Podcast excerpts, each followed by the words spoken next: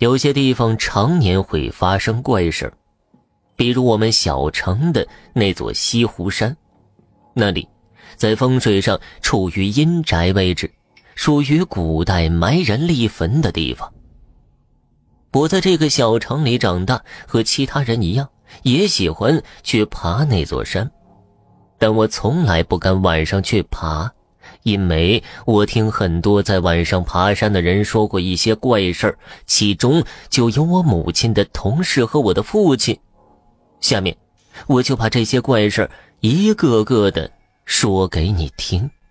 我母亲之前在人民医院上班，她有个男同事特别爱喝酒，大家都叫他虎哥。因为人民医院离西湖山不远，虎哥每天晚上喝点小酒。就去爬山，也当是锻炼身体吧。有一天傍晚，虎哥约了朋友去山上喝酒吃饭，有人作陪，自然就喝多了。下山时，头顶已是星辰满布。虎哥摇摇晃晃的走在下山的阶梯上。忽然眼前一黑，好像撞到什么似的。他抬头一看，瞥见一个男人处在路中间，一言不发的盯着自己。虎哥哈哈一笑，拍了拍那男人的肩膀：“兄弟，麻烦让一让。”男人还是一动不动，目光肃穆，脸上的横肉像是雕塑一般，让人不寒而栗。虎哥心想：这什么人呢？不会让一下吗？于是虎哥绕开了男人，刚走没两步，虎哥回头一瞥，惊讶的发现那个男人居然变成了一棵树，一动不动的杵在路中间。如果你觉得上一个故事只是巧合，或者虎哥喝多了眼花了，那么下一个故事才是真的邪门到家，因为这个事儿是我爸爸亲身体验过的。事情的起因也要从我爸喝酒开始说起，但他并没有上山，而是在山脚下的一家小餐馆里陪朋友吃饭。那天，他们一行人也吃到了很晚，算是深夜了才散场吧。我爸踉踉跄跄地出了饭店，走在山脚下的那条小道上，看见迎面走了一个穿白衣的女人，模样很是诡异。据我爸回忆说，那女人盘着头发，系着发簪，看装束和现代人很不相符。我爸还跟旁边的人说，对面的女人很奇怪。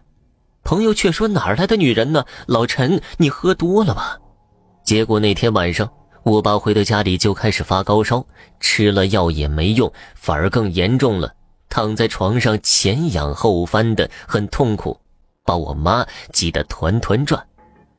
本来要带他去医院检查的，但是我爸也有些第六感，他说一定是撞鬼了。